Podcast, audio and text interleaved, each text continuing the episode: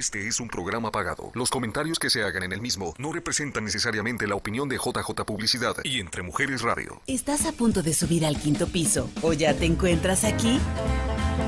Bienvenida mujer moderna, pero chapada a la antigua, dispuesta a vivir esta etapa de transición con experiencia, valor, sabia, creativa, valiente, que gusta de educarse y enfrenta los cambios con positivismo y entereza. Esto es El Quinto Piso el radio show donde te identificarás con cada una de las participantes. Iniciamos.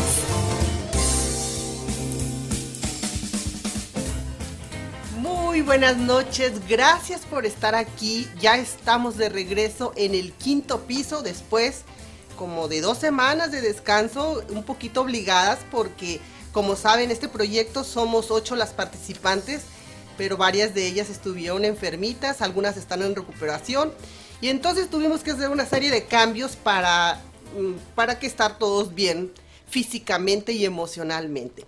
El día de hoy tengo a dos de nuestras expositoras que nos van a dar grandiosos temas. En el primer segmento nos acompaña Asiria Valenzuela y su invitada Doralba Zapata con el tema El arte de la ayuda. Y en el segundo segmento tendremos a Noemí Feliciano y su invitada, la licenciada en psicología Luz Castillo.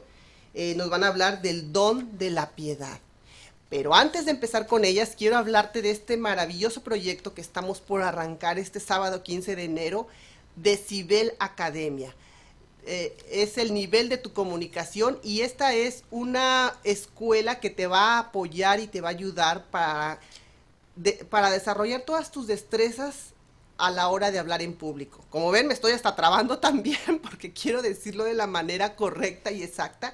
Y de eso se trata esta academia, de que si tú tienes esa, ese miedo de hablar en público, no te gusta cómo te ves a la cámara, no te gusta cómo te escuchas, pues aquí vas a desarrollar esas técnicas con los maestros adecuados, son maestros muy profesionales que están en el área de la comunicación y que te van a apoyar con todas estas herramientas. 20 horas de clase, 12 horas de prácticas y bueno, vamos a arrancar la primera generación el sábado 15 de enero. Todavía tenemos dos espacios porque no estamos haciendo los grupos pequeños, pues por esto que está ahorita eh, los contagios un poquito fuertes, aunque vamos a extremar precauciones. Así que si estás interesado en, asistir o en más informes, pues ve a, la página de Facebook Decibel Academia y ahí te, eh, por medio del WhatsApp nos puedes mandar este un mensaje y te mandamos toda la información.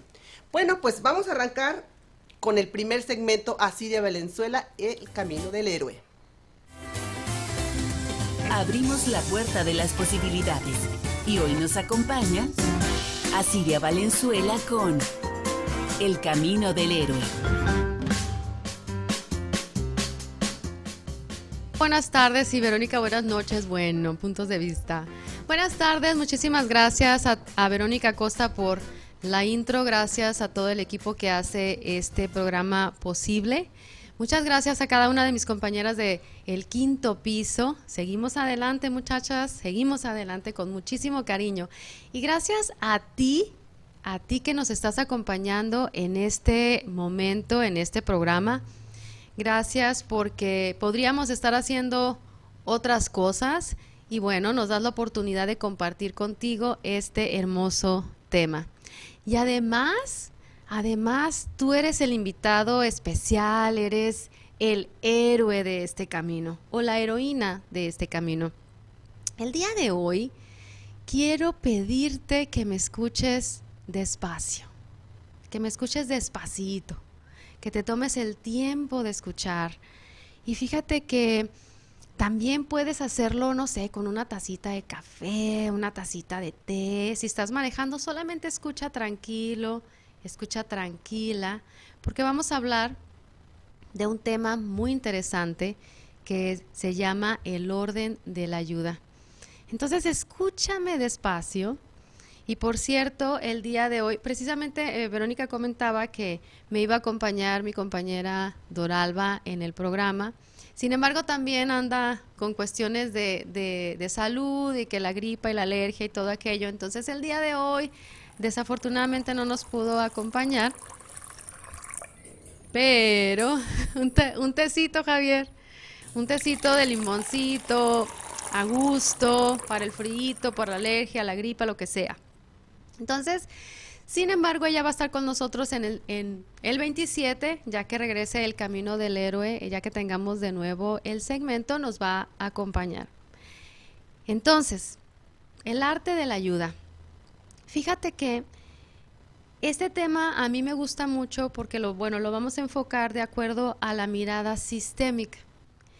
Y ya de por sí la mirada sistémica nos nos reta y nos presenta precisamente una mirada de ver la vida diferente. Una, es una filosofía en la cual a veces no se apega al convencionalismo que ya tenemos, digamos a lo, entre comillas, a lo normal. En el caso de los órdenes de la ayuda que nos presenta y nos regala el maestro Bergelinger, aún nos presenta más este reto de decir, mm, yo no lo había visto así.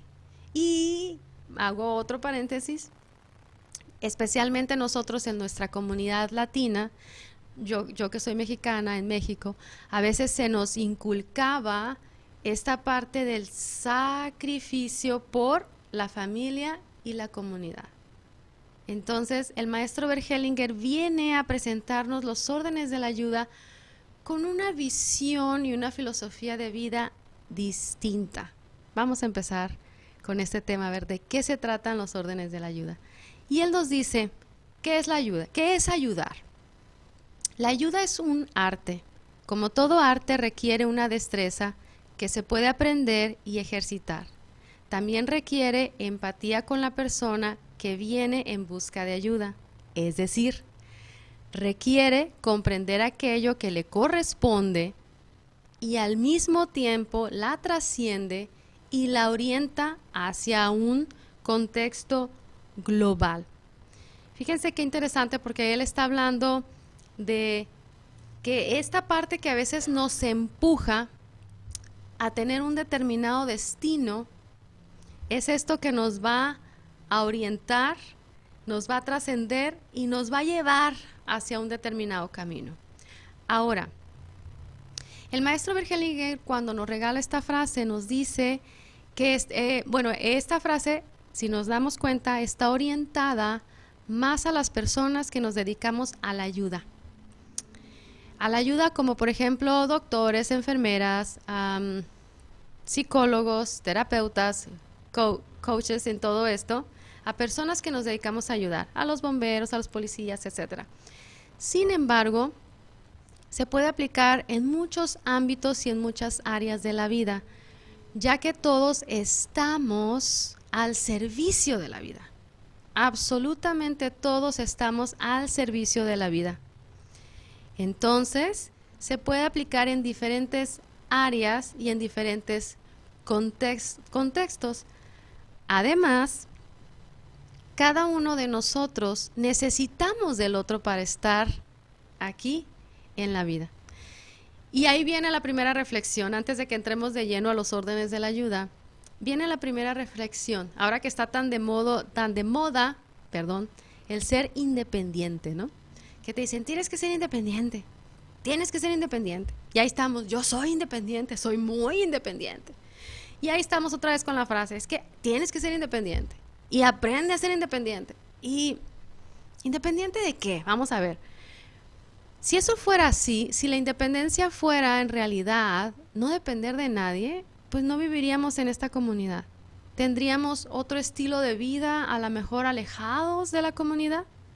Todos y cada uno de nosotros necesitamos del otro, absolutamente todos. Quien no necesita de la ayuda o quien no ofrece su ayuda se atrofia, se esconde. Entonces, absolutamente todos necesitamos del otro, de los servicios del otro. Así es que vamos a reflexionar en lo primero, ¿qué tan independientes somos en realidad? Cuando necesitamos de los servicios de quien pone la luz, quien pavimenta la calle, quien recoge la basura, de absolutamente de todos. Así es que, ¿qué ¿de qué independencia estamos hablando? Esa sería como la primera reflexión de esta tarde, noche. Por eso te digo, escúchame despacio el día de hoy. Después tenemos los órdenes de la ayuda. ¿Cómo nos sentimos cuando ayudamos? Bueno, fíjense qué interesante que nosotros cuando ayudamos tenemos una sensación hasta de inocencia, de gusto, nos gusta sentirnos útiles para el otro, porque obviamente ese es, eso es así. Tenemos una parte de inocencia cuando ayudamos, el dar nos hace sentir bien. Y repito lo que comentaba hace un momento, quien no ayuda o quien está en desorden con la ayuda, pues se atrofia. Esa persona que no se siente necesitado, que nadie lo necesita, se va a sentir en un determinado momento atrofiado. El primer orden de la ayuda nos dice sería el orden de la el orden, el primer orden de la ayuda sería que uno da solamente lo que tiene y solo espera y toma lo que necesita. Vamos a repetir. El primer orden de la ayuda sería que uno da solamente lo que tiene y solo espera y toma lo que necesita. Entonces, en el principio del programa hablábamos de que nosotros como latinos, por lo menos nosotros los que somos mexicanos, sí hay una cultura que nos dice que debemos de sacrificarnos por el otro. Sin embargo, este primer orden habla de que solamente vas a dar lo que tienes y solamente esperas tomar lo que realmente necesitas. Es decir, que si yo solamente puedo dar, por ejemplo, en mi caso como maestra, tengo 135 estudiantes, yo a mis estudiantes solamente puedo ofrecerles lo que tengo, es decir, soy su maestra, soy formadora, les ofrezco el idioma, orden y ciertas características, pero yo no puedo meterme, digamos, en asuntos que a mí no me corresponden, ya asuntos de familia, asuntos que solamente corresponden a sus padres, no me puedo meter más allá, no puedo darles lo que ya no tengo. O no podemos, ah, ah, bueno, evidentemente lo hacemos a veces, ¿eh? A veces queremos ayudar al otro con sacrificio, más allá de lo que nosotros podemos en verdad dar. O a veces tomamos lo que no necesitamos. Es decir, les pongo un ejemplo. Hay una consteladora, Luz Rodríguez, que ella es muy famosa, es muy conocida, y ella dice, si tú vives, si tú te mudas de un país a otro y te estás adaptando a la nueva comunidad, a la nueva sociedad y todo esto, te dice, haz lo que sea necesario para vivir el menor tiempo de la ayuda y de lo que es mm, lo social, lo que te brinda el gobierno. Intenta vivir el menor tiempo posible de la ayuda y e invierte todos tus recursos en salir adelante por ti mismo. Ahí en verdad tenemos nosotros la fuerza y la madurez como adultos para salir adelante. Si nos quedemos, si nos quedamos nosotros viviendo siempre que nos den y que nos den y que nos den, no vamos a tener la fuerza. Esa es una característica a veces, uh, pues un niño, un adolescente no tiene la fuerza para salir adelante. Un adulto sí, un adulto sí. Antes de irme al corte comercial, Estamos hablando de los órdenes de la ayuda, vamos a regresar con más, por supuesto. Te quiero invitar a un taller que voy a tener, no sé si tenemos la lámina preparada por ahí, Javier. Gracias, Javier. Precisamente este módulo 7 es parte de la formación de constelaciones familiares que lo presenta la Universidad Multicultural CUDEC y Origins, que es de la maestra Doralba, precisamente mi compañera que a veces está con nosotros en el programa. El módulo 7 habla del amor y el arte de la ayuda. En este módulo, por supuesto, vamos a profundizar muchísimo más en relación a los órdenes de la ayuda. vamos a hacer movimientos sistémicos y vas a tener la oportunidad de mirarte en realidad cómo es que te encuentras tú en relación a los órdenes de la ayuda. Gracias Javier. Vamos a ir ahora sí a un corte comercial y vamos a regresar con más del Camino del Héroe. ¿Crees que ya no es tiempo de crear proyectos? Estás en el quinto piso, donde la vida apenas inicia. Ya volvemos. ¿Ya iniciaste el cambio? Estás en el quinto piso, el lugar de transformación. Gracias por conectar. Abrimos la puerta de las posibilidades y hoy nos acompaña Asiria Valenzuela con El Camino del Héroe. Gracias, gracias a ti que continúas con nosotros. Estamos en el Camino del Héroe desde el quinto piso y estamos hablando de un tema sumamente interesante que son los órdenes de la ayuda de acuerdo a la mirada sistémica. Y fíjate que también bueno, antes de que se me olvide, porque ya saben que me distraigo fácilmente, todo lo tengo que apuntar. También te quiero invitar a otro taller que voy a tener, si mi memoria no me falla, estamos hablando del 23 de enero. Javier, échame la mano, como decimos en Sonora, échame la mano con esto para no mentirles que es el 23 de enero a mediodía. Estamos preparando constelaciones familiares. Si tú estás interesado o interesada en constelar y o, en aprender más sobre qué se trata, sobre qué se tratan los movimientos sistémicos, eres bienvenido. Atrévete a pedirme más información. Con mucho gusto estoy para servirte y para contestar tus dudas. En un momentito más vamos a pasarte el, el flyer con toda la información para que la tengas muy presente. Entonces, conversábamos de los órdenes de la ayuda. El primer orden nos dice, uno solo toma, uno solo da lo que tiene y solo toma lo que necesita. Y bueno, eh, les ponía un ejemplo, pero les quiero poner otro ejemplo. Vamos a suponer que hay una persona que tú llegas al trabajo, nunca te saluda, siempre está enojada o enojado y tú hasta a veces dices, ay, pues es que parece que está amargado, etcétera, etcétera. Pero resulta que esta persona, por su historia de vida, que en realidad no conocemos cuál sea, pero la que sea, por su manera de aprender a sobrevivir, lo único que te puede dar es eso. A lo mejor ese gesto que para ti te resulta un tanto incómodo, eso es lo único que él o ella tienen para dar. No, no hay más. Hay un dicho que dice, no le puedes pedir peras al olmo, porque no te va a dar peras. Sin embargo, a veces nosotros queremos que nos dé peras. No va a ser así, te va a dar lo que puede. Y cada uno de nosotros, cada persona en este mundo, solo podemos dar lo que tenemos y lo que hemos aprendido a tomar de nuestra familia de origen. Es decir, de donde se empieza a cocinar todo.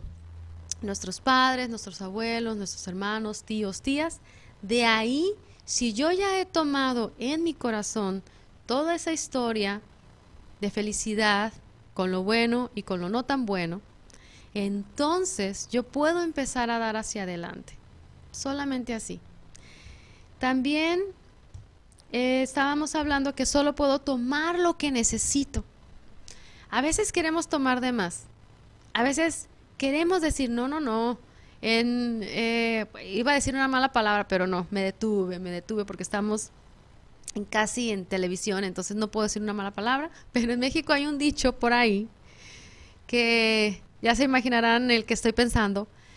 Entonces, no tomemos lo que no necesitamos.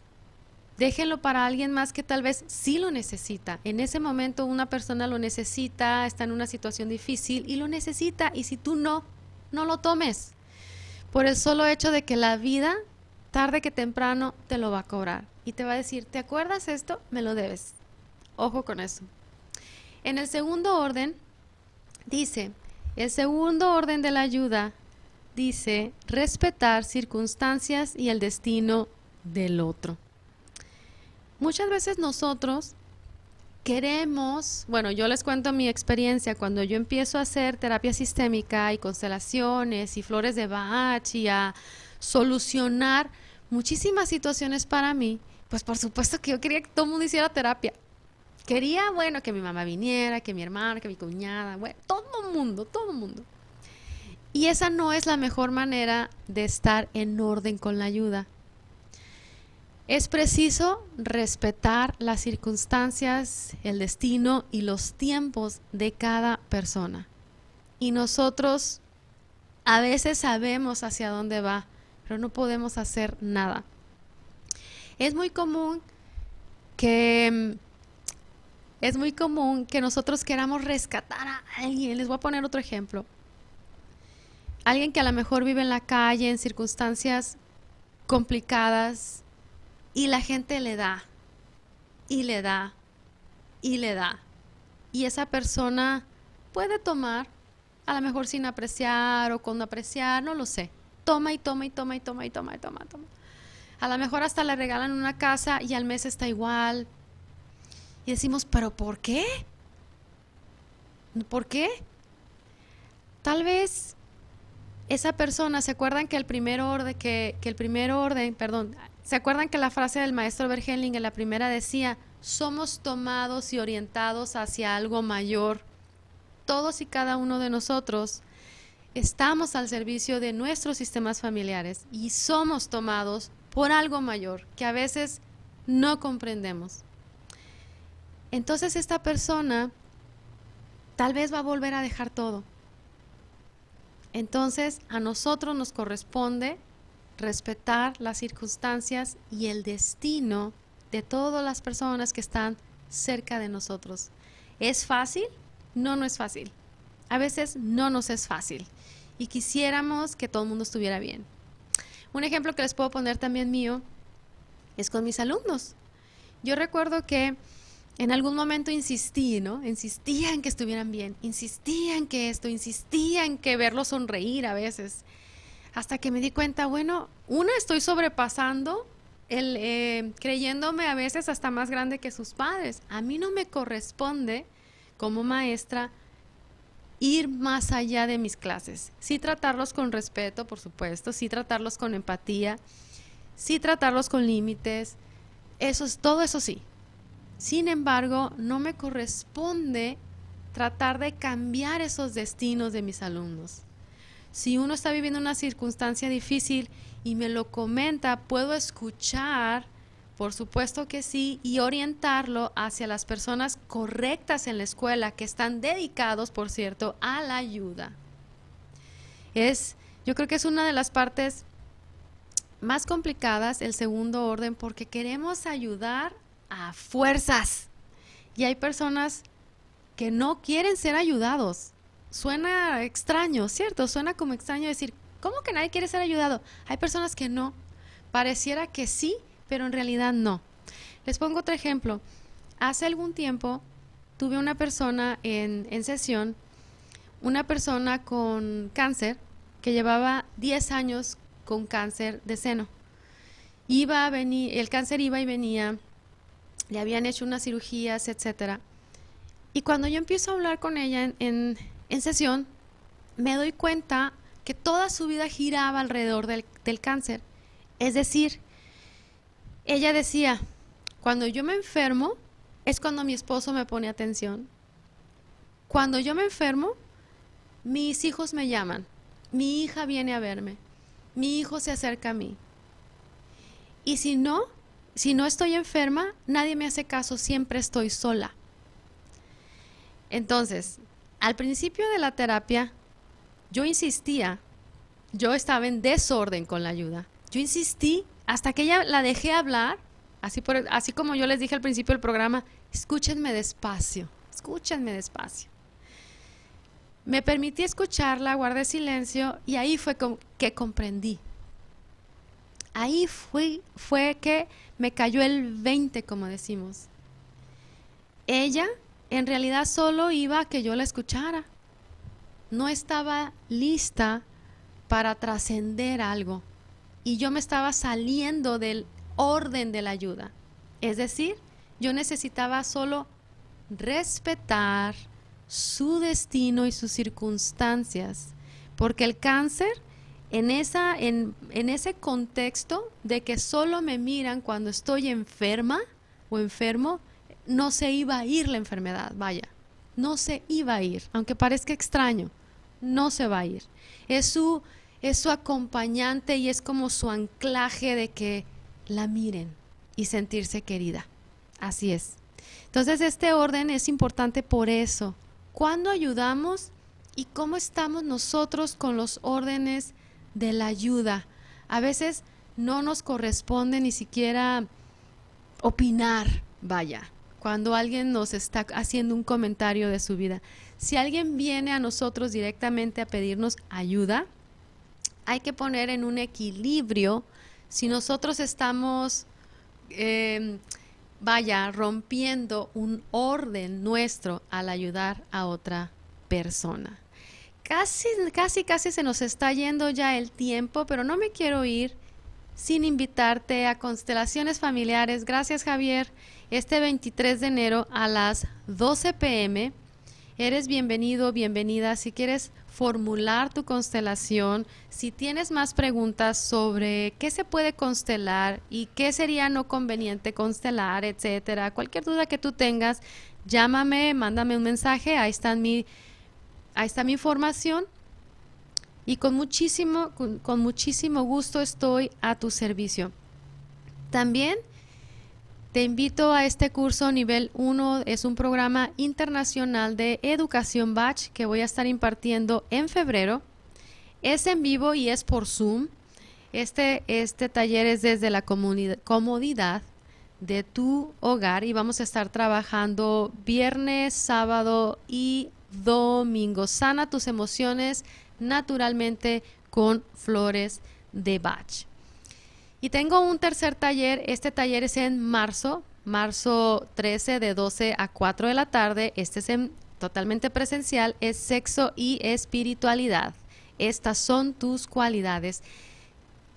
Llámame para cualquier información, este taller es uno de los que más me gusta porque vamos a hablar de distintos temas como tabús relacionados con la sexualidad y vamos a ver en qué se asemejan el sexo y, el, y la espiritualidad y si es que van de la mano. ¿Será esto posible? Te voy a dejar con esa, con esa pregunta. También gracias Javier por poner mis datos. Te invito a que visites mi página de internet.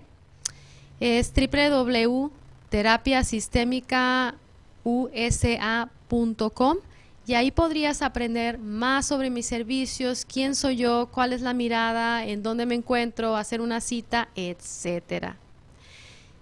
Y te espero el 27 de enero con más de la mirada sistémica. Por ahora, no me queda más que agradecerte a ti por haber estado aquí, por hacer parte y posible este programa, a mis compañeras del quinto piso, que en un momento vas a tener más de nosotras. Por supuesto, a Javier en los controles, muchísimas gracias. A Verónica, muchísimas gracias. Y a todo el equipo que forma parte de Entre Mujeres Radio. Soy Asiria Valenzuela. Para mí es un verdadero placer estar a tu servicio. Hasta pronto. ¿Crees que ya no es tiempo de crear proyectos? Estás en el quinto piso, donde la vida apenas inicia. Ya volvemos. ¿Ya iniciaste el cambio? Estás en el quinto piso, el lugar de transformación. Gracias por conectar. Gracias por quedarte con nosotros, gracias por compartir, por favor da share a todos tus contactos porque esto nos apoya muchísimo para que se siga difundiendo el mensaje. Estoy viendo aquí a Marta Alejandra Herrera Bustamante, saludos hasta Torreón, Coahuila, ella es una radioescucha muy presente en el quinto piso y nos está preguntando que si el curso se puede tomar también por, por esta plataforma que a ella le gustaría. No lo había considerado, pero siempre estamos abiertos a todo esto. Y yo creo que si hay más personas que quisieran tomar la Academia de Cibel, por supuesto que podemos abrirlo para hacerlo presencial y en línea. Y no te pierdas todos los, los ejercicios y las clases que vamos a tener, porque esto va a estar sensacional. Ya van a ver lo que vamos a estar subiendo en las redes sociales de los alumnos que van a participar en esta primera generación. Bueno, pues es un honor para mí presentar a Noemí Feliciano en su segmento Dones Creativos el día de hoy con su invitada Luz Castillo, ella es licenciada en psicología y bueno, ahorita nos va a explicar, pero yo estoy bien curiosa de saber por qué le puso Don de la Piedad. Sé que van a hablar de, eh, de, autismo y de ADHD, así que bueno, pues adelante con el segmento de Noemí Feliciano. Abrimos la puerta de las posibilidades y hoy nos acompaña Noemí Feliciano con Dones Creativos.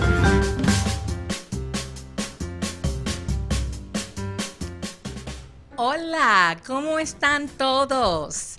Aquí estoy muy agradecida a Verónica Costa, que me ha dado la oportunidad de estar aquí con ustedes. Y hoy vamos a hablar un tema que a veces mucha gente no lo quieren, no lo quieren tocar, pero hay que tocarlo.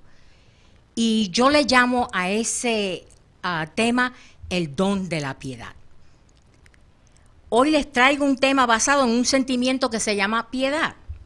Uno de los valores o virtudes en los que es recomendable educarnos como seres es la piedad o la compasión.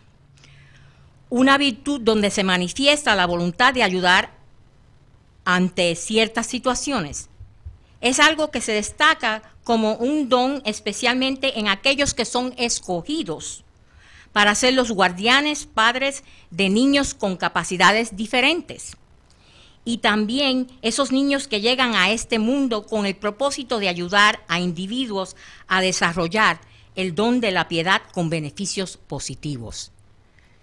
Una de las razones por que este tema me interesa tanto, porque aquí en vivo ven uno de esos niños.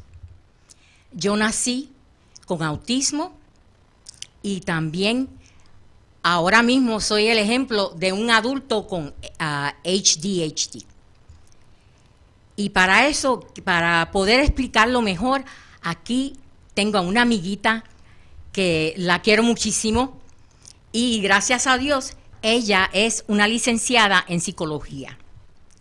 Es de origen mexicano y aquí les presento a Luz Castillo. Muchas gracias. Muchas gracias por esa gran presentación, por esta invitación. Eh, estoy, muy, estoy muy contenta, estoy muy nerviosa, eh, pero te quiero felicitar porque estás disfrutando mucho esta nueva eh, fase, ¿verdad?, en, tu vida.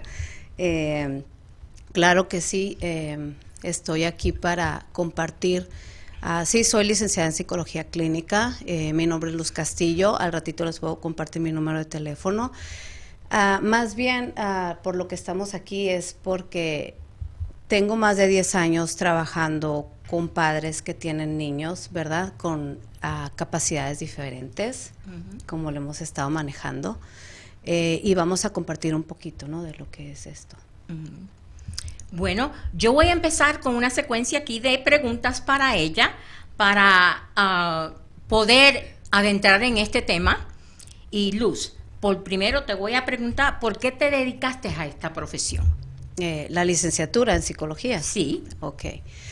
Porque ahorita que estaba comentando a nuestra compañera anterior, ¿no? que compartió, eh, compartió el tema de, la ayuda, me gusta mucho ayudar. Y más como basado en lo, en lo emocional. Entonces, desde muy niña, desde muy joven, mis amiguitas o se acercaban a mí, me compartían, ¿no? Creo que era buen oído. Entonces surgió esa, yo creo que parte de mi personalidad. Por eso me, me es una satisfacción para mí ayudar de esa manera al prójimo, a, la comunidad, en este caso a la comunidad hispana. Bueno, me has contentado la segunda pregunta porque te iba a preguntar eh, eh, qué clase de satisfacción te ha dado tu profesión y nos acabas de decir que sientes eh, que es, una satisfacción real para ti, algo que te gusta hacer, algo que te sale que innato de tu corazón.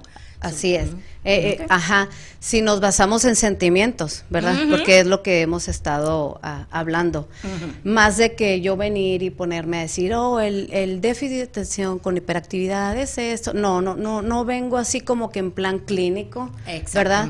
Vengo más como compartir como mamá, como vengo más a compartir como una persona que se ha relacionado con familias por, como repito, más de 10 años trabajando con padres que tienen hijos eh, con este, ah, con autismo en diferentes niveles y conozco muchos recursos. Entonces, todo eso a mí me da mucha satisfacción a ver como cuando llegan conmigo, eh, verlos, ¿verdad? Cómo, cómo, cómo algunos sufren eh, por aceptar.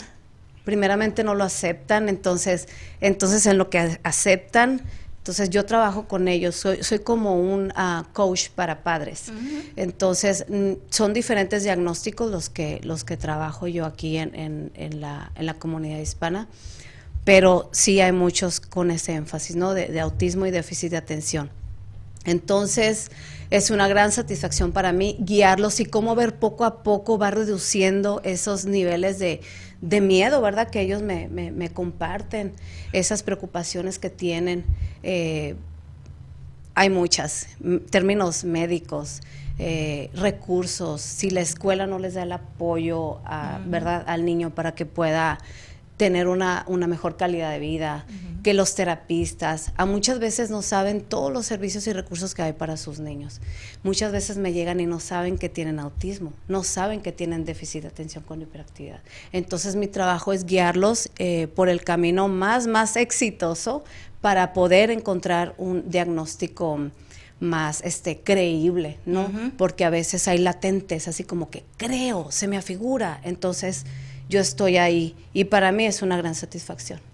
Ay, qué bueno. Ayudarlos. Bueno, entonces, tu propósito hoy de estar aquí es, aquí con nosotros, es promover que haya ayuda en la comunidad para este tipo de condición. Porque no, no estamos malitos, yo no estoy malita, no estoy enferma, tengo una condición una capacidad diferente. Eh, exactamente, una capacidad, vamos a referirnos como una capacidad este, diferente.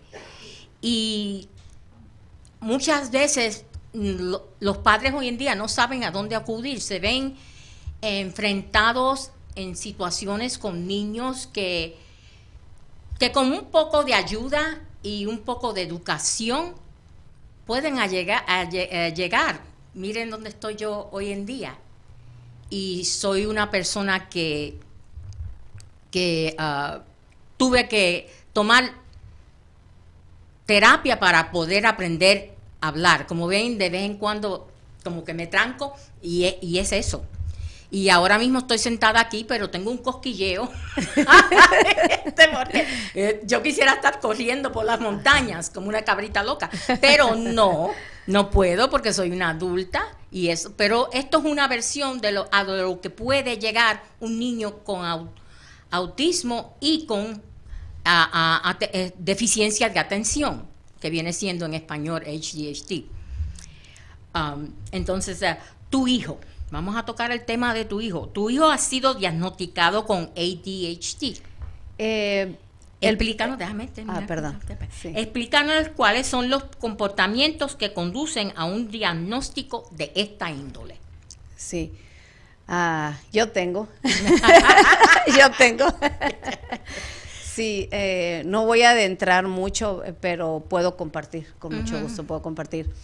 Eh, yo como mamá, cuando estaba más eh, pequeño mi hijo, pues tenía la preocupación de que le hablo y le hablo y, no me pone atención, me hace la misma pregunta más de tres veces, este, no, no se está quieto, hace muchos ruidos, em, no hay un orden en su habitación, ¿no? Deja todo donde sea, es, irritable, fácilmente se enoja o, ¿verdad? Yo, yo me, yo, ¿qué, ¿qué, tendrá Damián, verdad? ¿Qué tendrá Damián? ¿Qué hago?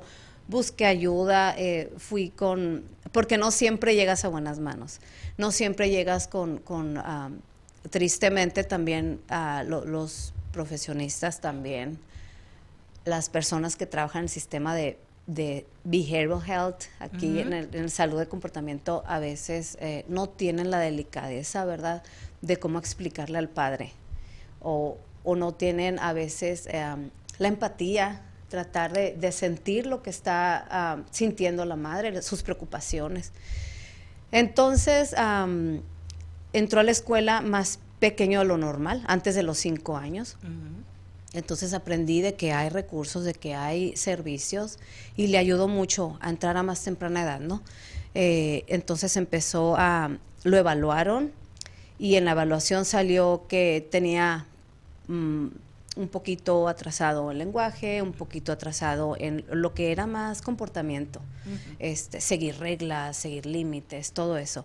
Entonces, en este caso no es algo grave, severo, pero pero existió al principio, porque la intervención temprana ayuda mucho, como tú me lo has compartido, que gracias a que tus padres a tiempo pudieron hacer intervención, entonces ah, pueden tener una mejor calidad de vida.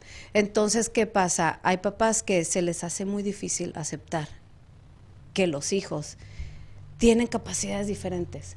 Entonces, pues eso, esa ha sido mi, mi experiencia y eso fueron las observaciones que hice yo con mi hijo. Y no quiere decir que porque estudié y no quiere decir que porque yo sé, es algo ah, difícil a veces de aceptar y tiene que haber mucha paciencia, mucha tolerancia, porque el bullying empieza desde casa. Entonces, como madre, como padre, tienes que aceptar, ok, a mi hijo le cuesta procesar, le cuesta entender, le cuesta seguir una instrucción. Tengo que aprender la habilidad. ¿Cómo le enseño? ¿Cómo le explico antes de explotar? Porque eso ya trae otras, ¿verdad? Secuelas. Bueno, ¿oyeron esta conversación tan, tan, uh, ¿cómo se dice? Uh, interesante. Bueno, la vamos a continuar después de este corte comercial. ¿Crees que ya no es tiempo de crear proyectos? Estás en el quinto piso, donde la vida apenas inicia. Ya volvemos. ¿Ya iniciaste el cambio? Estás en el quinto piso, el lugar de transformación. Gracias por conectar. Abrimos la puerta de las posibilidades y hoy nos acompaña Noemi Feliciano con Dones Creativos. Bueno, aquí estamos de nuevo y vamos a continuar la conversación que acaban de escuchar. Ahora voy a tocar otro tema y es el tema de los medicamentos. Luz, ¿cuál es tu opinión en cuanto a los medicamentos? Sí, es un tema un poquito delicado, ¿verdad? Eh, no a todos este, eh, se sienten cómodos con el tema pero les voy a compartir eh, la experiencia que he tenido con los padres que, he trabajado a lo largo de todos estos años y experiencias muy, muy cercanas ¿no? con, los padres. Eh, el medicamento eh, es un recurso, la verdad, a veces es muy buena opción. Les voy a explicar brevemente por qué. Cuando a veces, el, el por ejemplo, si un joven con autismo o, con déficit de atención, con hiperactividad, si su hiperactividad es tan ah, elevada y le cuesta enfocarse, vamos a hablar académicamente, ¿verdad? Eh, no está, hay deserción escolar, no quiere ir a la escuela, no enfoca, las metas en la escuela no se están logrando, eh, le cuesta concentrarse, sus calificaciones son muy bajas, entonces eh, pudiera en este caso, los padres, como es menor, los padres deciden si quieren recurrir, ¿verdad?, a esa opción. Entonces, a veces hay papás que me dicen, Luz, pero me lo va a traer todo ahí sedado y no lo quiero así, qué pobrecito. Ok, ese es un recurso, les digo yo. Hoy en día los medicamentos no son como antes. ¿Verdad? Lo hemos comentado. Lo hemos comentado. Por, por aparte. Entonces, existe mucha diversidad de medicamentos para empezar y eh, son monitoreados. O sea, en un principio el, el, psiquiatra, las dosis, las frecuencias y todo eso bien monitoreado. O sea, un padre responsable, si sigues las instrucciones del psiquiatra, tu hijo puede mejorar esas habilidades. Y me voy a ir un poquito más extrema, porque no tenemos mucho tiempo para poder explicar el el, lo del medicamento. Cuando tienen autismo, a veces sus niveles, en algunos casos, sus niveles de ansiedad, ¿verdad? Son ah, tan altos que empiezan a tener ideas un mm. poquito, ¿verdad? Este, un poquito, pues, no quiero ser tan ruda, pero que ponen en riesgo. Negativas. Sí, ponen en riesgo su, su vida. Exactamente. Este, también cuando son hiperactivos no miden el peligro. Exacto. Sí, entonces se pueden subir a una montaña muy alta y no medir el peligro, muy, algo muy extremo, ¿verdad? Mm. Eh, y por ejemplo también cuando tienen problemas para dormir, entonces eso no te deja ser funcional. Entonces sí es un buen recurso, pero de manera muy responsable los papás tienen que discutir esto con, con el psiquiatra. Y Luz, tienes mucha razón. Yo fui una de las niñas que eh, la versión antigua de la Ritalina yo la llegué a tomar. tomar. Y ciertos puntos de mi niñez, yo los recuerdo, pero los recuerdo como en un estado de un, sueño, como cuando tú acabas de estar y como, como que estás entre lo real y lo ficticio y me acuerdo a preguntarle a mi mamá, ya cuando tenía como oh, unos 14, eh, 15 años, preguntarle, mami, esto pasó, ta, ta, ta, ta. Y dice, sí. Y dice, mami, pero yo lo recuerdo, pero como si lo hubiera pasado a otra persona. Y no, a quien le pasó fue a mí. Y eso eran los efectos de la de aquel tiempo, de ese tipo. Llegué a tomar este uh, Ritalin y Alprazolam que también me lo daban para unos dolores de cabeza que me daban, y, pero a la misma se hacían el, el, mismo, o como si me ponían en un estado de calma. Pero como muchos padres que no quieren que tomen medicamentos porque se creen que los niños van a estar así como está el niño el, así bobitos todo el tiempo. Y para mí quizás por mi metabolismo así resultó como, como, y después de ya de adulta yo decidí que yo no iba a tomar más medicamento. Sí, eh, cada organismo responde diferente a un medicamento.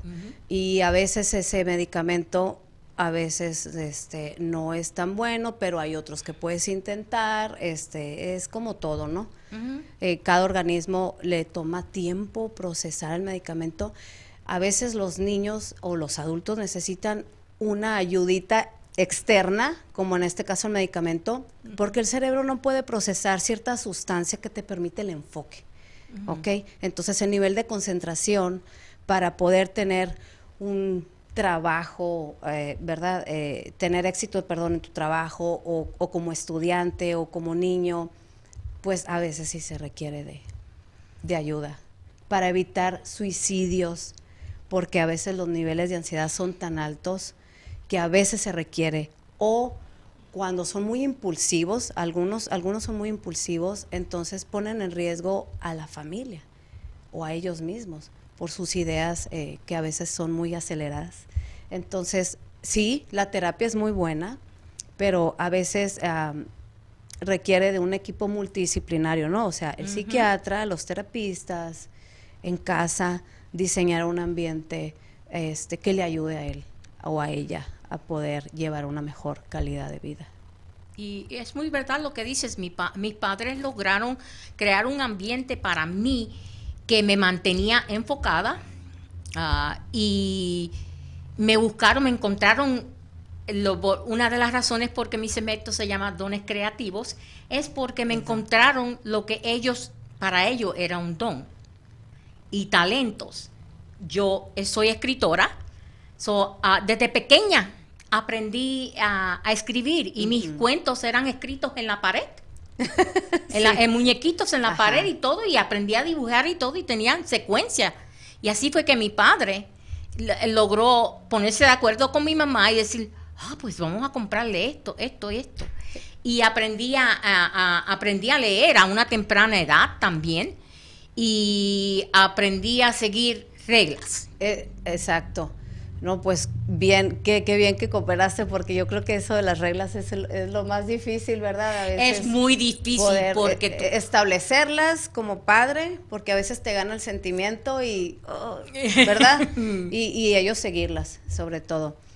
Pero este, este punto que, que ahorita mencionaste, eh, todos, todos, todo ser humano, ah, no quiero ser, no quiero etiquetar a, la persona, ¿verdad? Clínicamente sí tiene que tener un diagnóstico para poder recibir el apoyo indicado.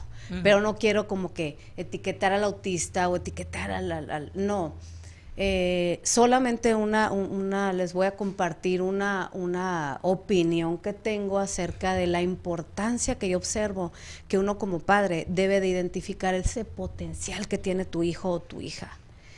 En este caso que nos compartes que, que te gustaba de niña dibujar o, escribir, pues ah, se pudo desarrollar. Hoy en día que eres adulto ya sacaste tus libros. Entonces, ah, a veces la misma vida, la misma rutina no nos deja ver a nuestros hijos sus capacidades. Entonces, es bien importante apoyarlos, esos potenciales de, oh, se ve que es bueno como para dibujar, voy a buscarle clases.